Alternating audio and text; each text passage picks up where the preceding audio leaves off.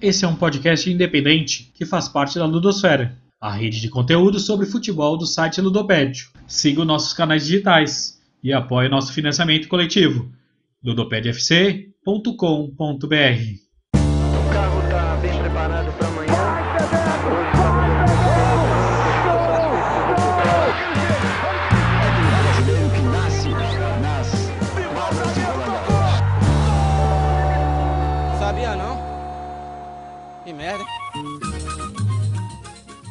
Olá pessoal, sejam muito bem-vindos e muito bem-vindas. Está no ar, pela Ludosfera, o Pesquisa Esporte Clube, seu podcast semanal de divulgação científica e esporte.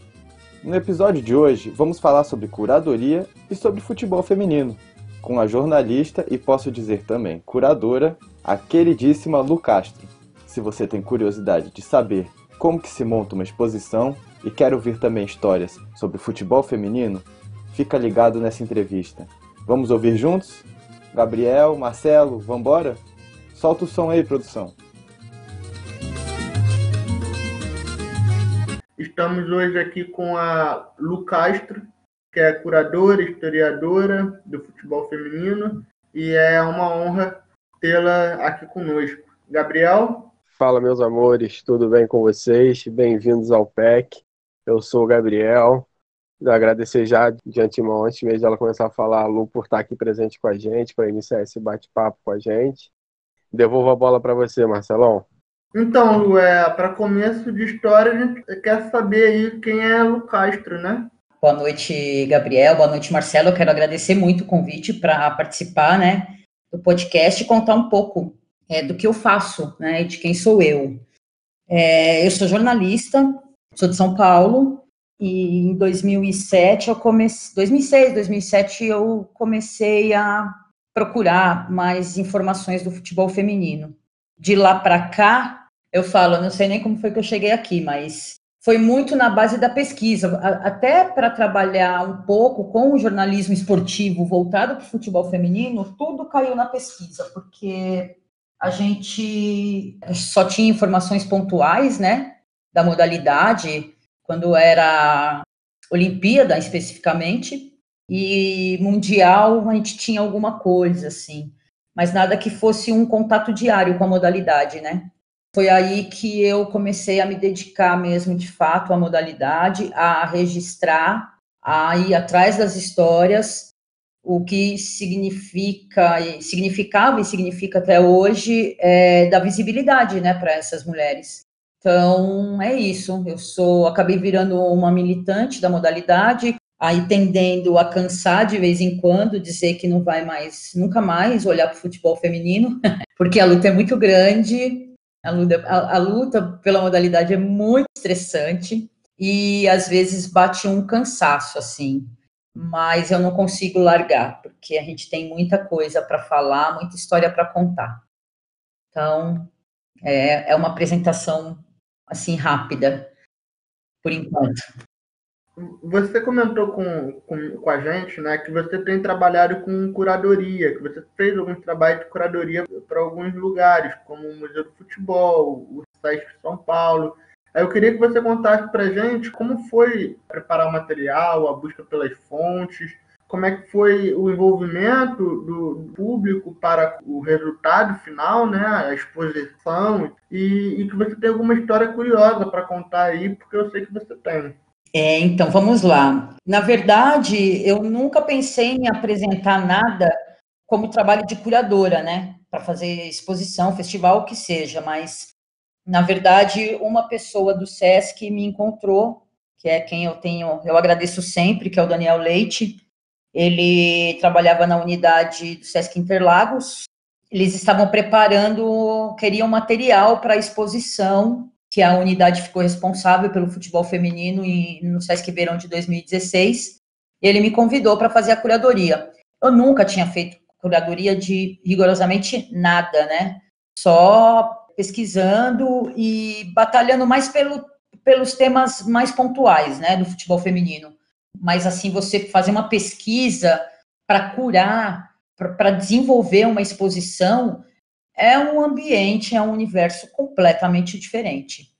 Então, eu, eu aceitei o desafio, bastante preocupada com o que eu ia apresentar de resultado também, né? Então, a, a, você tem um recorte, essa primeira exposição, que foi inaugurada em janeiro de 2016, você tinha um recorte específico, né? A unidade queria contar sobre os 20 anos do futebol feminino nos Jogos Olímpicos. Então, eu tinha lá um período para curar e pesquisar. Você tem 1996.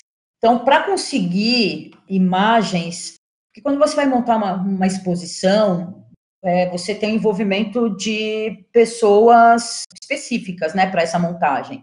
Então, você tem toda uma equipe de arquitetos que vão pensar as instalações, você tem o trabalho do designer que vai pensar a identidade visual, é, todo o layout da exposição, você tem um envolvimento com uma série de pessoas para montar uma exposição. É muito louco. É uma doideira, mas é muito bom de fazer. Então eu tinha esse recorte específico para fazer e tinha que contar uma história dentro disso, né? E isso conversando com as instalações. Então é um trabalho conjunto, né? Essa primeira exposição que eu fiz na minha vida, que foi o futebol delas, é que eu fiz a pesquisa e a curadoria, você tem que conversar com toda a equipe, porque é um processo de criação é um processo criativo é, desde a hora que está fechado o projeto e que a linha curatorial está fechada. E foi bastante interessante porque você, de 96 para cá, você tem uma quantidade, uma qualidade de imagens, né? Que dá para você ampliar, que dá para você trabalhar com resolução para que se possa adesivar num painel grande. Né? Você tem todas essas situações que você tem que observar na hora de fazer a pesquisa de conteúdo, não a produção do conteúdo em si, que é, é, é outra história. E foi um sucesso. A gente conseguiu, é bem trabalhoso, você tem todo o processo para deixar tudo redondo, para depois o cara, é, o, o designer fechar o arquivo, que vai ser impresso, porque aí vai começar a montagem da parte mais pesada da exposição, que são as instalações, depois vem a, a montagem fina. E a curadora, né, o curador, ele tem que estar presente o tempo inteiro, porque ele tem que checar rigorosamente tudo. Então, se você tem um painel de entrada, porque aquele painel de entrada ele tem uma razão de ser. Então, as informações que estão ali estão corretas, todas as letras estão bem adesivadas, todas as informações, não tem erro, né? Então, é uma responsabilidade muito grande, porque você está retratando a caminhada de algumas pessoas, né? E no caso do futebol das mulheres, já é uma coisa assim, tipo, muito trabalhada dentro do apagamento, sempre foi para apagar. Então, tem que ter o carinho de, de tratar, para tratar essas informações. E essa exposição é, foi um start, assim, foi o meu pé com, dentro do SESC como parceira em outros projetos. Ela foi bem visitada, recebeu algumas atletas, algumas atletas foram visitar a exposição, como a Juliana Cabral, como a Aline Pellegrino, como a Rosana, como a Michael Jackson e até como a Elisângela, a lateral nenê da seleção de olímpica de 96, que veio de Rondônia para ver a exposição. E a Daniela Alves, que antes de retomar o futebol, foi na exposição e levou alunos da escolinha que ela dava aula, né, escolinha de futebol. Foi, assim, bastante compensador. Foi uma exposição linda, porque visualmente ela era maravilhosa, e ficou abrigada no Sesc Interlagos até 10 de abril. Foi uma experiência muito interessante, assim, a gente tinha conteúdo para trabalhar, você tem tanto de fotos como você tinha de imagens. Eu consegui jogos inteiros com o COI, consegui imagens com o COB, consegui imagens com algumas TVs. Foi uma exposição linda. E, é, foi trabalhosa, mas eu não tive o trabalho de produzir o conteúdo. Quando você vai fazer a produção do conteúdo de uma exposição, aí é complicado, aí o bicho pega. E nessas você vê como, que é, como é que são tratados os registros, né, do futebol de mulheres. Então, Lu, primeiro parabéns pelo seu trabalho. É, eu, eu, confesso que eu fui me inteirar melhor sobre, sobre ele graças ao Marcelo, quando ele sugeriu o seu nome aqui para o podcast.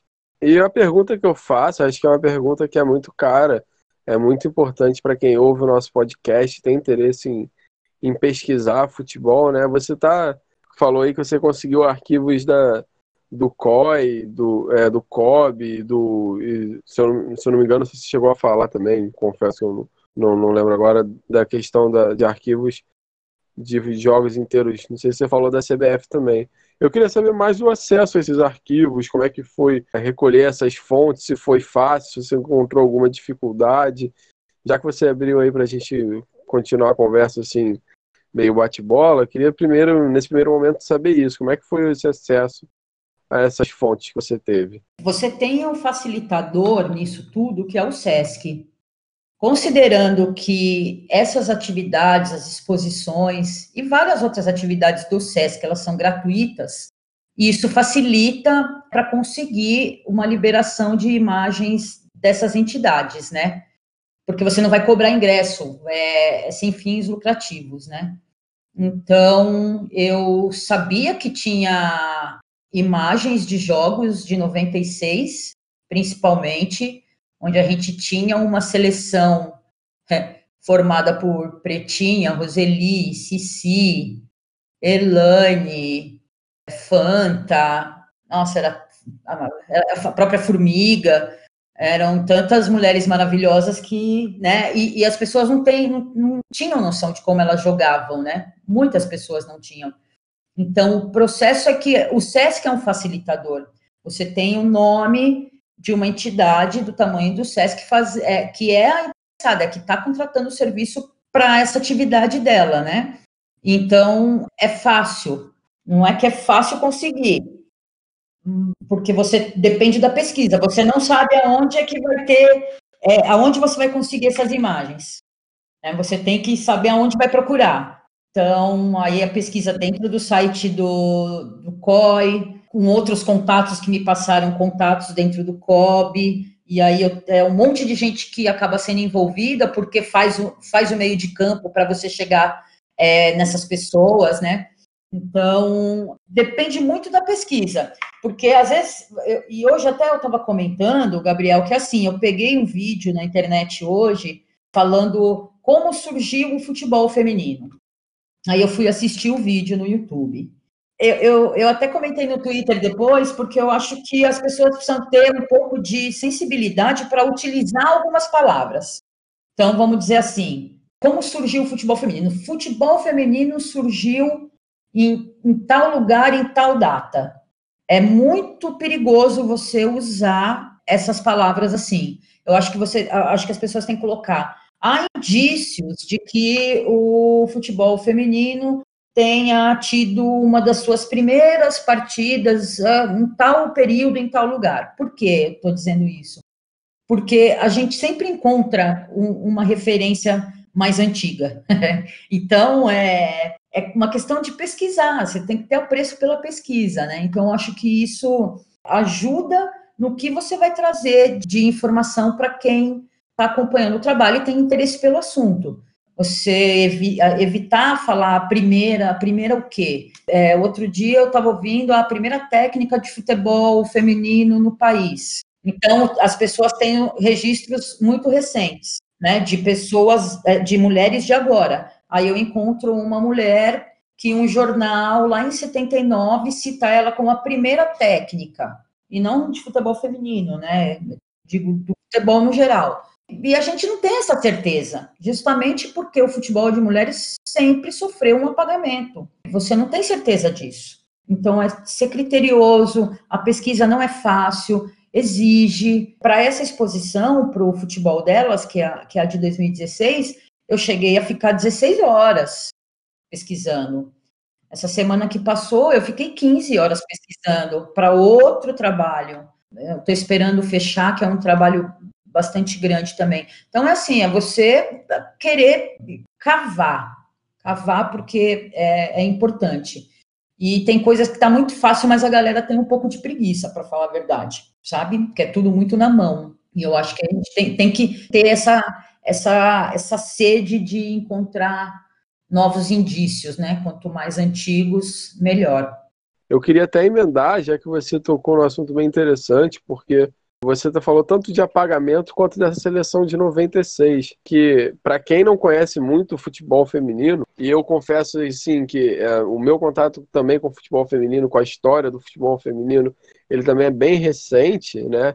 Tem jogadoras aí que você citou que nunca ouviu falar, porque as jogadoras que começaram a ficar mais famosas são as mais recentes, mais essa geração final da Marta, vamos dizer assim, né? Que é a Marta, a Cristiane, a Formiga, que é famosa justamente pela longevidade dela, e aí você tem a seleção que jogou a última Copa do Mundo no ano passado. Eu achei muito interessante que eu conheci melhor a, seleção de 96, né? Não, não lembro onde é que foi que eu vi, se foi um documentário ou se foi algum vídeo no YouTube, eu confesso que eu não vi agora, que era que debatia justamente a questão entre a, a justamente a Cici e a Marta, né? Porque antes da Marta, né, é, a grande jogadora mulher da história do Brasil tinha sido a Cici, que se falava, né? Então, assim, como é que você vê esse tanto esse novo foco que se dá para essa seleção brasileira, quanto a falta de conhecimento que as pessoas têm dessa geração pré-Marta, vamos dizer assim? É, então, é, a gente está sempre falando que tem que enaltecer a Cici, né? A Cici, ela, como tantas outras, tem outras, a, a gente tem, é, de, antes da seleção de 96, você teve a seleção de 88, e a seleção de 88, ela era formada por jogadoras, boa parte do radar, como do Juventus, como você tinha a Cici, que era, era e, e, isso é um registro que eu ainda preciso confirmar, porque é, aonde encontrei referências, a Cici era do Bahia. A gente não tem certeza se era do Bahia ou se era a atleta do estado da Bahia. Então você vê que você tem que estar o tempo todo é, é falando. É, as pessoas conhecem da Marta Cristiane para cá, a de e a seleção de 2000 né, em Sydney, e a seleção de 99 no Mundial. É, 96 é a primeira Olimpíada, mas a gente teve a Copa do Mundo em 95, né? Como a gente teve Copa do Mundo em 91. E como a gente teve o torneio experimental em 88. E boa parte das atletas que estavam em 96 eram atletas que estavam em 88. Boa parte, não todas, né? Mas a seleção de 88 era a base do radar e que eram atletas assim maravilhosas. Então você vai vendo que você tem que ir caminhando cada vez mais para trás e tentar visibilizar essas mulheres, né? A Cici, pouca gente conhece e tem muita gente que não está assim interessada. É, é da Marta para cá e acabou. Não quer, não tem, não tem a curiosidade de saber, porque é, e eu às vezes eu acho até uma falta de respeito, porque não fossem essas mulheres e consequentemente as mulheres que desobedeceram lindamente a lei até 79, essas meninas não poderiam estar jogando, elas não estariam jogando bola dessa maneira hoje. Então, é, vamos dizer que é uma ódia a essas atletas, né? A partir do momento que você está ali falando o nome delas, você está jogando de novo na história nomes importantes. Eu vou dar um exemplo de 88. É, a gente teve duas atletas brasileiras, da seleção brasileira, escolhidas entre as atletas que formaram a seleção do Mundial, né? Então, você, a gente teve a Roseli e a gente teve a Cebola. E aí você fala, Cebola, quem é Cebola? A Cebola era uma mulher que jogava muito futebol. E que eu consegui o contato dela, a gente se manda bom dia pelo menos todo dia aqui. e que para mim, que, que para mim é uma honra, sabe? Eu me sinto muito privilegiada, porque a Cebola me manda bom dia todo dia. E era uma atleta excepcional. Quem viu jogar fala que jogava demais. E a gente tem imagem da Cebola jogando? A gente não tem imagem da Cebola jogando. A gente tem imagem da, da Pretinha, a gente tem imagem da Roseli, a gente tem imagem né, nessa seleção de 96, mas está tudo guardado com, a, com o COI. E a exposição ela tem um período para ficar aberta, né? Então, quando você pede autorização para usar essas imagens, é por um determinado período, que eu acho muito triste, porque acaba ficando restrito, com menos possibilidade das pessoas verem o futebol que aquelas mulheres jogaram, né? Eu acho que talvez se a gente tivesse aí uma abertura, né, tivesse uma boa vontade para disponibilizar pelo menos trechos de jogos, muita gente teria mais conhecimento dessas mulheres, né? Lu, o final de 1979 foi o futebol feminino foi autorizado, né? Entre aspas, porque é fruto de uma luta, de uma conquista, né? É, essa, é, essa narrativa da autorização, né, do, do bom mocismo por parte do, dos governantes, a gente sabe que não, não é assim que funciona, né? Então, em 1979, o futebol feminino voltou a ser praticado de forma legal, podemos dizer.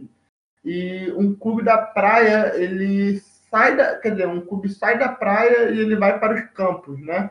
Eu queria saber, é, para o ouvinte que nunca ouviu falar do Radar, né? Porque a gente está aqui tratando do Radar FC.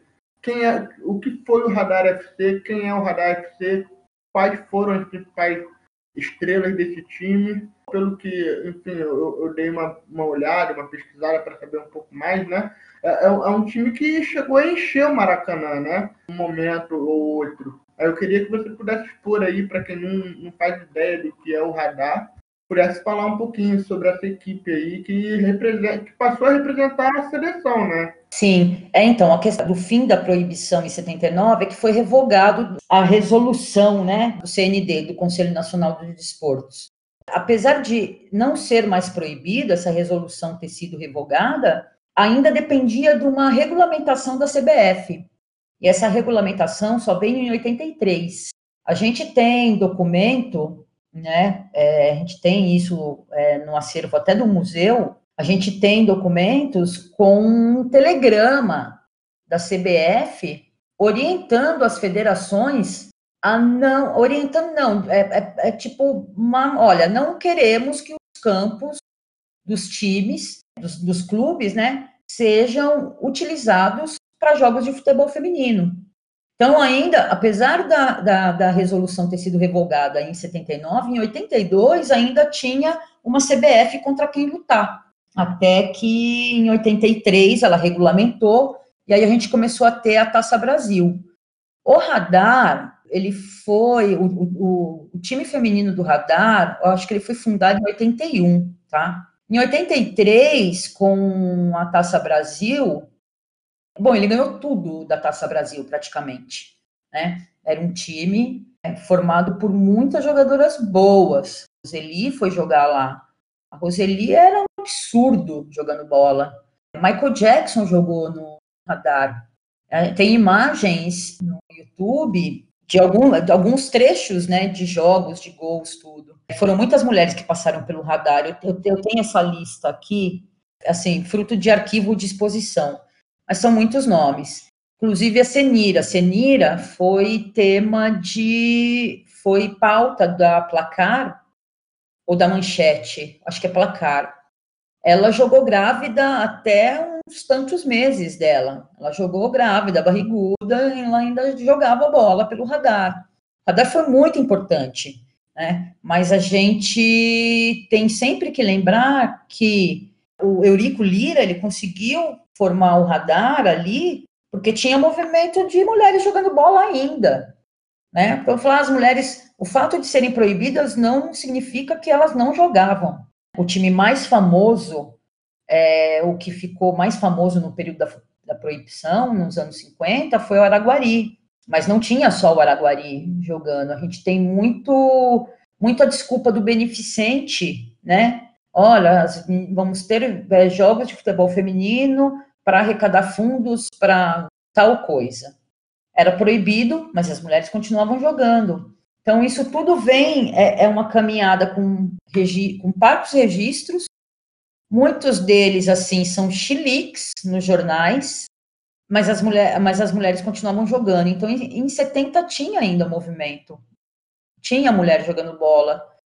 E o radar vem nessa esteira também. Eu acho como todos os times. Em São Paulo a gente tinha o Juventus. O Juventus não ganhou, não, não tem o histórico da Taça Brasil, como tem o Radar, mas também serviu, serviu atletas para essa primeira seleção de 88. Tem histórico do Radar é, indo disputar competição internacional, e não que tivesse, vamos dizer assim, não era oficialmente representante do Brasil. Vamos dizer assim, não era uma, uma equipe que, é, foi assim, não, vocês vão lá, vocês estão representando a seleção brasileira. Não. Era, tava, representava o Brasil, mas não a seleção brasileira, sabe? Tem uma, né, tem uma diferença aí. Diferente de 88, que aí foi uma seleção. Antes disso, o radar viajou, ou mesmo dentro do país, para fazer jogos, porque era o destaque. A Leda, ela jogou no radar, então ela tem me ajudado bastante até nas minhas pesquisas, porque é o que eu costumo dizer, a gente tem os ícones, né? Em toda modalidade a gente tem um ícone. É, radar foi um símbolo do, dos anos 80, mas para o radar se destacar, ele, ele precisava de adversários para jogar né? Ninguém joga, né? O time não joga sozinho, a não ser que jogue o primeiro e o segundo quadro, um contra o outro. Mas não se trata disso. Então a gente, é, quando eu falo dessa coisa da memória, do registro, da gente buscar pesquisar, é porque tinham mulheres fazendo frente com, ao radar para que o radar pudesse vencer. Mas indiscutivelmente é o ícone do, dos anos 80, a equipe do radar e que base de 88 e depois com as atletas, com atletas em 96 também que passaram pelo radar. Eu tenho uma curiosidade. É, na década de 80, quando o radar começou a, a, atuar, você provavelmente tem registro do, do, dos comentários, é, de como era visto os times, né?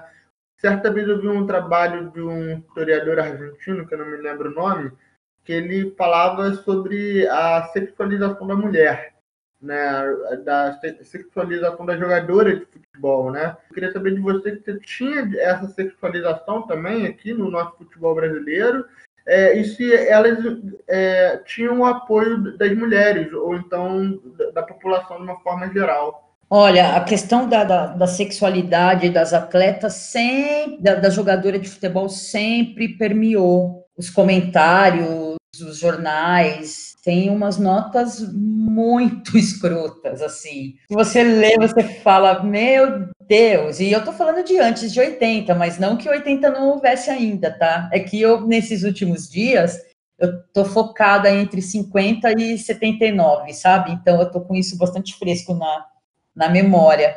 Mas sempre houve uma, uma preocupação, e muito por parte da, de, atleta, de, de mulheres eu, nessa pesquisa mais recente, é, eu peguei alguns perfis de vedetes em razão do jogo das vedetes que aconteceu, né? A Aira, Aira Bonfim contou bastante disso na exposição Contra-Ataque, né? Que vinha da pesquisa dela, inclusive. E tem lá ah, um bate-bola, um ping-pong com as vedetes, né? E várias delas, assim, tipo, não, eu acho o futebol feminino ridículo. Não, porque a mulher deixa de ser feminina, né? Então, poxa vida, e o homem que joga bola precisa, é, assim, é questionada a sexualidade do cara que joga bola, tipo assim, a, a gente sabe que tem, né? Ah, não, é coisa para macho. Mas, sabe, qual o problema da mulher jogar? E, e por que essa preocupação? Tanto que, né, a gente não precisa nem dizer que a, o argumento para. Não é nem um argumento, né? A desculpa para proibição era de que no, o futebol não condizia, né? Com o corpo da mulher. Então tem muita nota. Você tem muita mulher, até hoje, até hoje, que não gosta, acha horrível, não acompanha, ama o futebol, mas não quer saber do futebol feminino. E a gente está muito acostumada com o futebol masculino muito espetacularizado também, né? É muita força, é muito. Os caras. É mais físico que bola, muitas vezes, né? Você começa a pegar o estereótipo do jogador dos anos 70 e 80 e agora, é, fica claro isso, né? Fisicamente, muitos são bem diferentes. E não só essa questão também da sexualização, né, Lu? Infelizmente, a gente ainda ouve muito comentário de quando a, quando a jogadora joga bem, fala, pô, essa daí joga que nem homem, ou então, pô, bota para jogar junto com os homens, joga de igual para igual. Essas coisas a gente ainda ouve muito também, né? Sim, o tempo todo. o tempo todo. Eu peguei, é, a gente até pouco tempo estava brigando, porque ainda tinham jornais falando, ah, é a é Pelé de saias, se referindo a Marta, né? E aí eu descubro que isso não, não é de agora, né? Eu peguei registro de uma equipe, acho que final dos anos 60, era um time de Niterói e um time de São Gonçalo. Esse time de Niterói tinha uma craque, é, Verinha, o nome dela. Ela era artilheira, goleadora. E, por incrível que pareça, o título, assim, da matéria, em cima da foto dela, adivinhem qual é? O Pelé de saias. Pelé de saias. Aí você fala, meu Deus do céu, quanto tempo passa e são as mesmas frases. Ela não é Pelé, é a Verinha, como não é a Marta, não é o Pelé de saias, é a Marta. Até isso tem que tem, até isso querem apagar. É até curioso, porque eu vou rememorar um fato que eu vivi né, na Copa do Mundo Feminina da França em 2019. Eu estava pesquisando no, no Arquivo Nacional, aí geralmente eu saía para almoçar e esquentava comida na, na UFRJ, ali na Faculdade de Direito da UFRJ. Aí teve um dia que estava tendo um jogo, Brasil e Austrália, né? Eles, eles jogaram tenho quase certeza que era Brasil e Austrália. Aí é, foi muito curioso ver a, o perfil da plateia que estava assistindo o jogo. Era predominantemente feminina. Aí é, eu tô lá comendo, vendo o jogo e tal, vendo o pessoal vibrar. Aí chega um homem com, com mais amigas para ver o jogo também. Aí qual é o primeiro comentário? nossa, essa partida tá muito, tá muito diferente, tá muito estranha comparada do homem. Tem, aí ele faz aquele comentário.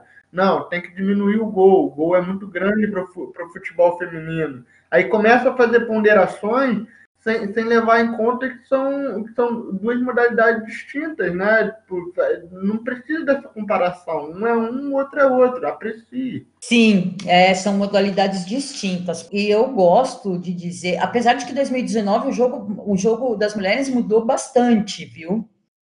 Anteriormente ainda era, ele é mais cadenciado.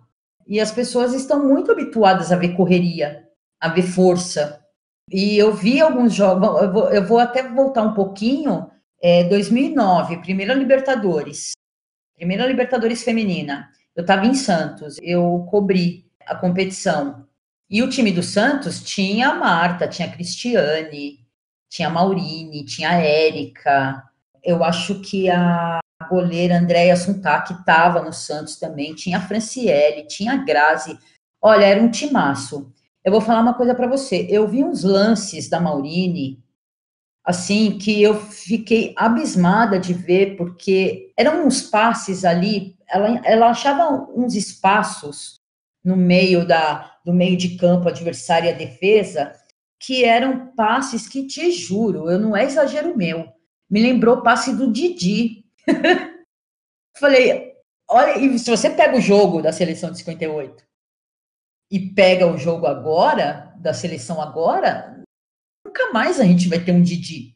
Desculpa, esquece, não teremos.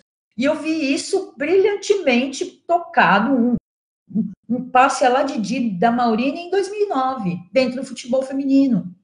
Então, quer dizer, é, é outro jogo. As pessoas fazem comparações onde não cabe, né? A gente tem que estar tá o tempo todo nessa senda de falar uma coisa, uma coisa, outra coisa, outra coisa. Não tem peso de bola, não tem tempo de jogo, não tem tamanho das goleiras, não tem tamanho do campo, não tem. E tanto não tem, e a gente, e, e a gente mostra que é possível, que a mulher não só consegue, é, em razão de vários jogos, vários jogos. Campeonato Paulista tinha jogo rolando em Rio Preto, 10 horas da manhã no verão.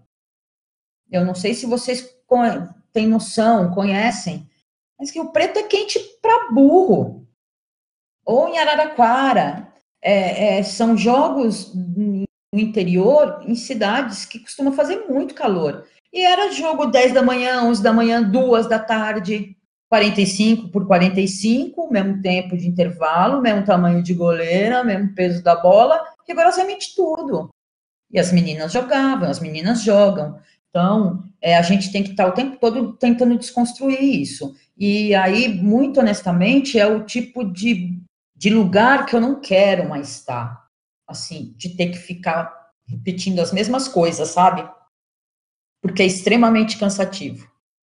De verdade é trabalho para alguns anos ainda, eu espero que não tantas décadas, mas é ainda trabalho para a galera que está pegando futebol feminino de uns anos para cá e com força para defender, né? Eu acho que o trabalho que eu tenho feito é um outro lado tão importante quanto e que é o que me dá mais prazer agora, na verdade. Uma das coisas que, enfim, eu, eu me aproximei mais do universo do futebol feminino no ano passado, que eu comecei a estar atento à, à, à presença e também às ausências do futebol feminino, né? Porque, por exemplo, a gente está aqui em período de, de pandemia, é, tanto debate aí, a volta não volta do, do futebol masculino, etc., não tem uma vírgula em canto nenhum com relação a, a, a, ao futebol feminino. E é curioso notar que teve um boom ali, né? Quando a gente viu a Copa de 2019, o sucesso que foi, porque eu, eu, vi vários jogos, eu vi muita gente comentando, eu vi as pessoas se engajando, mas ao mesmo tempo é, eu, vi, eu vi o papel das vibradoras, que, foi, que para mim foi essencial, sigo até hoje, acompanho. Acho que o que elas fizeram ali foi um, um trabalho lindo, incrível mas eu temo, eu temo que nesse período de retrocesso aí, que a gente vai viver, que os clubes vão viver, o, o, futebol feminino ele seja largado. Quer dizer, eu não posso nem falar se foi largado de lado, porque eu não sei se de fato foi segurado. Compreende, Lu? Então, eu queria saber de você como você compreende e observa o, o futebol feminino agora, no, no tempo presente, e como você acha que vai ser aí é, daqui para frente, né? Bom, é o tipo de coisa que eu venho falando já tem um tempo, inclusive, né? É, eu, eu fico bastante feliz de ver que tem muita gente disposta e disponível para abraçar a modalidade e falar sobre ela, né? Tem as vibradoras, você tem o Planeta Futebol Feminino que não cobre só Brasil, é um, é um espaço que trata da modalidade em vários lugares do mundo, né? Tá sempre trazendo alguma coisa do campeonato alemão, do campeonato inglês, italiano, e isso é muito legal também da gente saber, né, o que está acontecendo fora. E aqui o que eu observo é o que eu falo, meu papel agora é, é mais da distância nesse sentido, né, do pontual, sabe? Mas o que eu percebo é que essa pandemia, toda essa paralisação, ela veio no momento e que gerou, está gerando mais dificuldades para o futebol masculino, que está mega acostumado a um padrão é, altíssimo, né? Pra, padrão altíssimo que eu digo de, de como, entre, né, como entretenimento, de valores, de público, né? Todos os salários, né, que são assim uma fábula, né? Salário de série A é uma coisa assim, tipo, absurda, né? Muito fabulosa, que eu falo que não, não existe, não condiz com a realidade de ninguém. E o futebol feminino é aquele que já vem lutando, já tem uma, uma cota. Então é só mais uma luta, né? É só mais uma batalha dentro da guerra toda. Mas uma coisa que eu repito, e eu acho que eu ficaria muito feliz se visse uh, uma disposição para luta nesse sentido por parte das atletas, é que direito conquistado não significa direito mantido.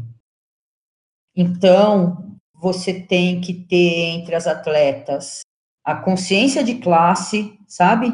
Consciência de classe, ela é uma classe trabalhadora, né? Tem todo um perfil diferente porque é uma, é uma carreira mais curta.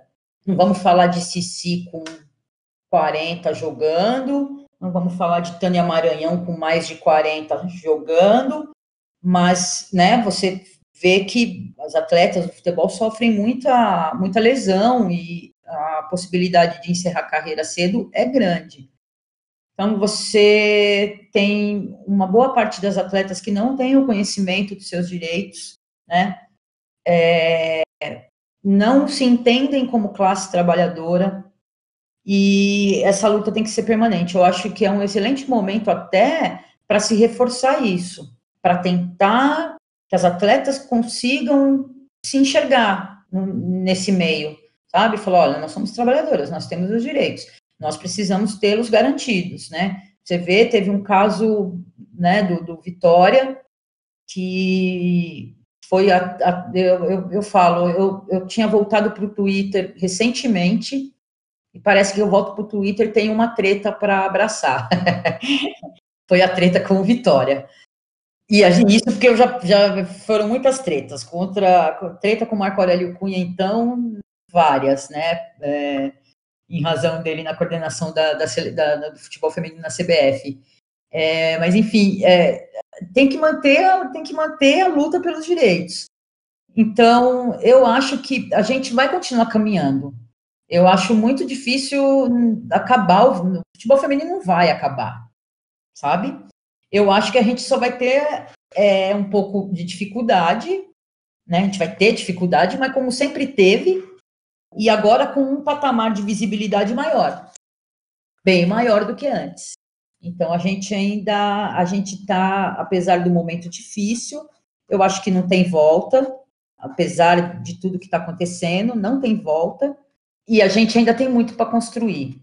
Ainda tem muito para construir. A gente fala de profissionalização, é, a gente, pelo menos no meu entendimento, é óbvio que todo mundo gosta de dinheiro, assim, é, quer ter uma vida é, tranquila, uma vida estável, mas eu acho que a gente é, seria de bom tom compreender que você pode ter o necessário para viver, né? Para conquistar suas coisas, mas não no limite do futebol masculino, que é tipo over, eu acho over, eu acho que não cabe, eu acho que é demais, né? Eu acho que é muito acima do, do real, né?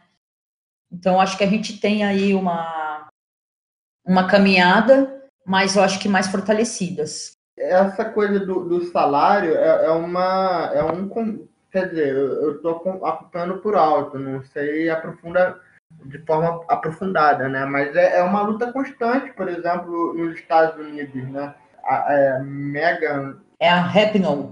Meg Rapinoe. Megan Rapinoe. A Megan, ela, ela tem feito duras críticas, né? Ela tem se postado aí como uma luta dos direitos de igualdade de gênero e também uma luta pela visibilidade do, do futebol feminino também, né? E, e, e, é muito interessante notar que o futebol feminino nos Estados Unidos ele, ele vem de, é completamente diferente do, do masculino hoje em dia, né? Você vê que é, tudo bem que a, a estrutura, é, desde a universitária lá e tal, montagem, é, o espaço, né, a questão das grandes ligas, possibilita esse tipo de coisa, mas é, é, interessante ver essa movimentação pelo, pelo direito de igualdade, pelo direito de igualdade salarial também, né, de visibilidade, e, e a luta do. Foi o que você comentou. Acho que, inclusive, a gente vai ter uma, uma decadência, entre aspas, eu acho, né, pelos que os, especialistas estão estão falando aí sobre a economia global, de, desses mega salários, né? Porque, enfim, é, o pós-pandemia é uma outra realidade que não convém com a realidade que a gente estava vivendo. Então a gente vai começar a ter um efeito cascata aí do, da queda salarial, do, das mega contratações, quem vai ser o passe mais caro da temporada, essa disputa pelo, pelo topo do, do valor comercial, né? E, isso pode favorecer o, o, futebol feminino em certa medida, porque é um pouco você falou lá do, da Europa, do exterior no caso, é um pouco que aconteceu no Lyon. O Lyon ele, ele foi olhar para o futebol feminino como um modelo de aposta para começar a ganhar competitividade em outras modalidades também. E hoje você vê que é um sucesso tremendo, né? Não é à toa que é, é a base da seleção feminina de futebol francesa, né? Que é, chegou à final, se não me engano, do, da última Copa do Mundo. É, então, eu acho que também é tudo uma questão de, de cultura, né? A cultura do futebol, do soccer nos Estados Unidos, né, é diferente. Lá é para mulher mesmo. Então você vê que tem muita. A menina com três anos de idade, campo reduzido, três contra três. família apoiando, né? E essa coisa de falar, não, nós somos tantas vezes campeãs do mundo e a seleção é, a masculina nunca ganhou nada. Então, por que eles têm que ganhar mais? É, porque é sempre assim, ah, para coisa melhorar tem que trazer um título. Sempre tem essa história. Para coisa melhorar tem que trazer um título. Mas não se traz título sem uma estrutura. Você quer, você quer que se traga um título, né? Em, em termos de Brasil. Tá, seleção feminina você quer que traga um título para cá? E isso para bater de frente com uma seleção norte-americana, onde as meninas, onde as mulheres que estão jogando na seleção, elas jogam desde os cinco anos. Elas têm contato com, com a bola de modo sério, como esporte mesmo, como prática de esporte. E por isso chegam aonde chegam sempre. Aí elas trazem título, né? é, leva um título para os Estados Unidos. Aqui a menina às vezes vai começar a jogar com 15, 16 anos.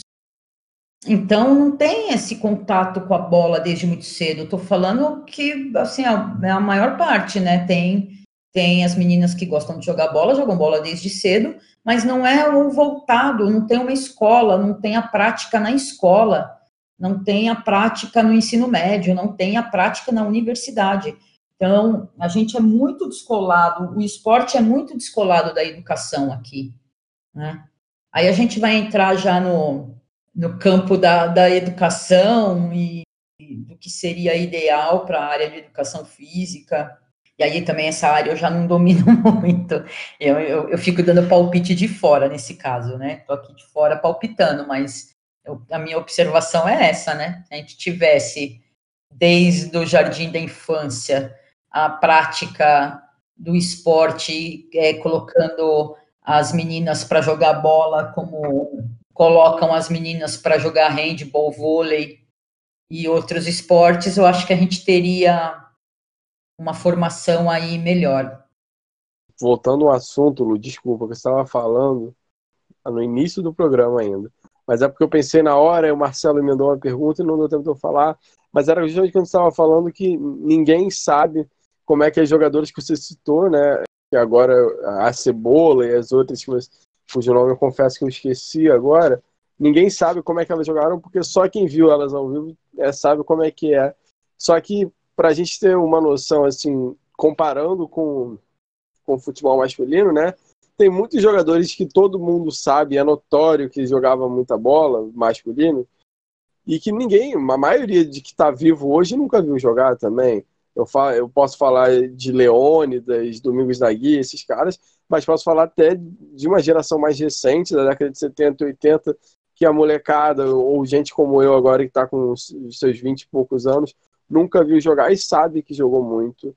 E mesmo com poucos lances, mesmo só pelos relatos.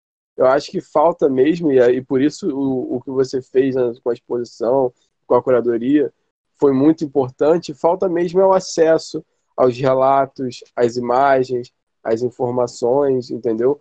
Porque e, e falta também o incentivo de que seja sabido o quanto essas mulheres elas, elas têm suas próprias qualidades, elas não são pelés de saias, elas são martas, elas são cicis, elas são cebolas, cada uma na sua, na sua individualidade, cada uma enquanto mulher e jogadora de futebol, e que pode ser reconhecida por isso, sem necessidade de a gente atestar visualmente, vamos falar assim. Ainda que eu imagino que para vocês, mulheres jogando bola, isso seja muito mais difícil do que realmente para os homens. Nossa, é muito, muito legal essa observação que você fez, porque eu nunca tinha pensado nisso. eu nunca cheguei nesse, né, né, nunca, nunca parei para pensar. Mas é bem por aí. A gente precisa ver, né? Eu não vi, aliás, eu vi sim, porque eu vi por uma brecha, eu acho que a FIFA deu, subiram a final de 58 no YouTube. Eu rapidamente baixei a final inteira, em preto e branco tudo mais. E aí eu consegui ver lá, eu vi, consegui ver a final de 58 todinha, mas em 58 eu não era nascida. Eu, não, eu sou de 71. Então eu tenho não tenho nem, nem vi a Copa de 70, né? 80 eu tenho mais referência, porque aí eu vi. Aí eu vi Careca, eu vi Sócrates, eu vi Vladimir, eu vi Chicão, eu vi um monte de cara jogando, né? E também porque eu, eu meu pai jogava bola três vezes por semana, eu estava atrás do meu pai. Meu pai me levava para o campo, meu pai me levava para a quadra, eu estava o tempo todo é, é, desafio ao galo, domingo de manhã, parava para assistir com meu pai, enfim. Mas é muito interessante isso, porque às vezes para a pessoa falar, puta, você jogou demais, mas não viu, então não fala, né? E a gente tem pouco relato, dentro dessa da minha, da minha pesquisa, a pesquisa que eu estou fazendo agora, outra coisa que eu observei também é que assim, é, você tem relato de que houve jogo, raras são, raros são os impressos ou as notas ou as matérias que trazem foto, e mais rara ainda são as imagens que trazem a escalação. O nome das, das mulheres que estão ali, é, que posaram para foto, com, com time formado. E, é? Absurdo. E tem muito. Quando, quando eu encontro uma foto com time pousar, é, com, com, com time formado e escalação, eu dou meus pulos aqui em casa, fico só eu, que nem louca, ninguém entende nada. Mas o que, que você está falando? Eu falei, putz, tem a escalação, tem uma fotona né, da, no jornal, é lance de jogo. É, olha, e isso passa muito pela boa vontade da imprensa. E a imprensa, a imprensa esportiva, ela é predominantemente masculina, né? Predominantemente masculina. Se ela ainda é, vocês imaginem a, a, na década de 50, na década de 40, na década de 30, né? Você não tinha mulheres, muitas mulheres, você tinha uma ou outra mulher ali falando, escrevendo sobre futebol, mas não era sobre futebol de mulheres, né? Sobre o futebol dos homens que vem com todas as informações. Mas é muito interessante isso. Eu não tinha eu não tinha pensado, mas é uma coisa para a gente defender com mais afinco. É para isso que serve o PEC, para a gente debater, formular novas ideias, é, refletir acerca dos temas, aprender, ouvir. E Lu, a gente costuma, é, quando a gente vai caminhando para o final, a gente costuma fazer um momento cultural, né? De uma dica cultural. Tudo bem para você participar dessa brincadeira, desse jogo? Você tem alguma dica? Ah, eu adoro dica cultural. Eu sou viciada em dicas culturais, mas assim, voltado para o futebol, né? Claro, claro, claro. É... Ou, ou, não, é, ou não, porque aqui a gente também lida com pessoas que vão trazer visões de outros esportes. Então, mas obviamente foi até o momento foi predominantemente voltado para o futebol. Gabriel, você quer falar alguma coisa? Olha, sobre o assunto não, mas se eu puder já emendar na dica cultural. Então puxa aí. Em um episódio passado, né, eu sugeri um, o primeiro episódio da série da Amazon Isso é Futebol, da serviço de streaming Amazon Prime Isso é Futebol, né, que falava sobre o Liverpool, que já que a gente estava falando de futebol em inglês.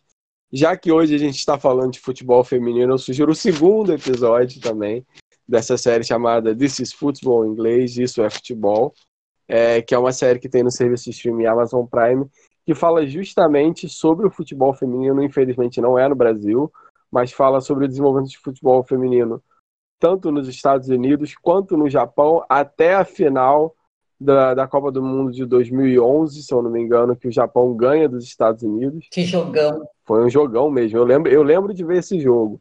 E é um, é um episódio, assim, emocionante, tanto quanto o outro que eu já tinha sugerido no episódio passado. Eu acho que vale aí a dica. Só uma, um OBS sobre esse episódio. Quando eu assisti, eu fiquei muito mal, porque eu já era vivo quando vários daqueles fatos aconteceram, ali já voltado para o futebol feminino dos Estados Unidos e pro, no Japão, e, e eu fiquei mal, porque eu queria ter presenciado aquilo tudo que estava acontecendo ali ver, ver, ver campeões é, olímpicas, né, né, Gabriel? Ou campeões mundiais, acho. Campeão mundial. Campeão mundiais, é, tendo que vender biscoito para é, vi, tornar visível o futebol feminino, para fazer é, vender rifa, é, ter que ir a eventos beneficentes para poder divulgar o, o, o futebol feminino, para mim foi algo que, que acabou comigo, me deixou muito mal. Mesmo assim, é um episódio que vale muito a pena ver e compreender. Lu, você gostaria de emendar aí na sua dica cultural? Eu quero emendar. Eu só preciso pegar o livro. Dá tempo? Pode dar um. Dá, claro. A gente corta. Tá, eu vou, eu vou pegar. Espera só um pouquinho. Eu, eu quero aproveitar então, até para comentar sobre o episódio ainda, levando em conta que a gente falou aqui nesse episódio, né, de como a gente precisa valorizar e sem comparar, né, vale lembrar que o Japão é a primeira seleção não europeia ou sul-americana no seja futebol masculino ou feminino, a ganhar uma Copa do Mundo, né? Então, assim, isso tem que ser valorizado, porque fora o Japão, os títulos sempre ficaram na Europa ou na América do Sul. O Japão foi o primeiro país a quebrar com esse padrão é, no futebol feminino. Eu acho que isso também é um marco assim importantíssimo, que é o incentivo do tipo assim dá para fazer. A gente sabe que, por exemplo, o futebol africano, isso é tema para outro episódio, ele é muito boicotado pelo futebol europeu, que rouba seus melhores jogadores com as naturalizações. Mas, assim, o Japão acho que abre uma porta importante ao ganhar o futebol, a Copa do Mundo de 2011. E, e quando, e quando elas decidem é, disputar o Mundial e, de, logo depois de, de, um acidente nuclear terrível, terrível no, na ilha lá, cara, aquilo ali foi, foi de uma grandiosidade sem tamanho, né? Pra gente ver como existem várias histórias que é, a gente não tem contato, que são tão, tão grandiosas e tão importantes que, enfim, passam batidos né, no, nos nossos cotidianos. Mas, enfim, é, vamos lá, senão a gente. Eu acabo chorando de novo, igual eu chorei quando terminou o episódio. É, gente, eu tô, eu tô aqui só. É, eu achei um, eu vou dar dica de dois livros, tá? Claro. É, e até uma das dicas é, na verdade, uma tentativa de buscar é, para que as pessoas produzam é, é, biografias de mulheres, tá? De jogadoras. Então, a primeira dica de livro que eu tenho é a biografia da Duda Luizelli, que é da professora Silvana Gellner. O título do livro é Sabe aquele gol que o Pelé não fez? Eu fiz. A trajetória esportiva de Duda. Está pela editora Multifoco, é da minha parceira, parceirona, amigona Silvana Gellner. A outra dica é um livro organizado pelo grande Lúcio Branco, editado pela Dolores Editora, e que são vários autores, eu estou entre eles, é, que se chama Contra-Ataque FC. É, tem muito autor bom aqui, tem texto do Breiler Pires, tem texto do Gustavo Vilela, do Irlan Simões, é, do próprio Lúcio Branco, da Aira Bonfim, da Mariana Vantini, do Paulo Escobar, do Vitor Figos, ó, é uma galera, do Gabriel Brito, é uma galera boa e o livro é da editora, da Dolores Editora. Eu não sei se ainda é, tem disponível, eu acredito que tenha, mas é um livraço organizado pelo Lúcio, o gênio por trás de Barba, Cabelo e Bigode, que é também um filmão, um documentário maravilhoso. E NC5 contra a lei do impedimento, também do Lúcio Branco. Ó, oh, já dei quatro dicas. Perfeito. É, então, para fechar aqui, eu vou, vou emendar num curta chamado Radar, Um Time, Uma Nação. É um curta dos diretores Douglas Lima e Jefferson Rodrigues, tem por volta de 25 minutos. É um, é um curta bem recente, de 2019, e eu acredito que tenha disponível aí em, no YouTube ou em algum lugar, porque eu vi no evento Cinefute, que é um evento Difícil. de cinema e futebol que tem. E como tem esse ano e como provavelmente não vai ter cinema para exibir, eles vão exibir tudo online.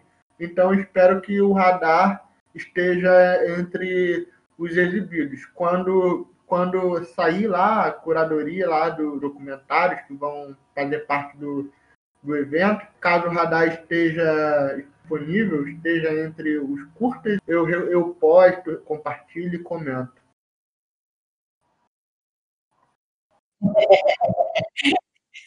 Então é isso. É mais uma dica, só para variar. Ótimo, perfeito. Obrigado, Lu, mais uma vez. Obrigado a você que nos ouviu até aqui. E, por favor, semana que vem, episódio novo. Eu que agradeço vocês, viu? Muito obrigada mesmo pelo espaço.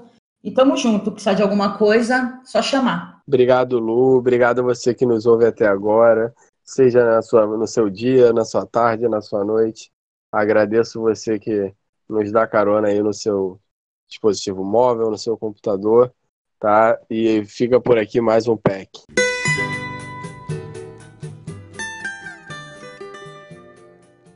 Pessoal, chegamos ao fim de mais um Pesquisa Esporte Clube.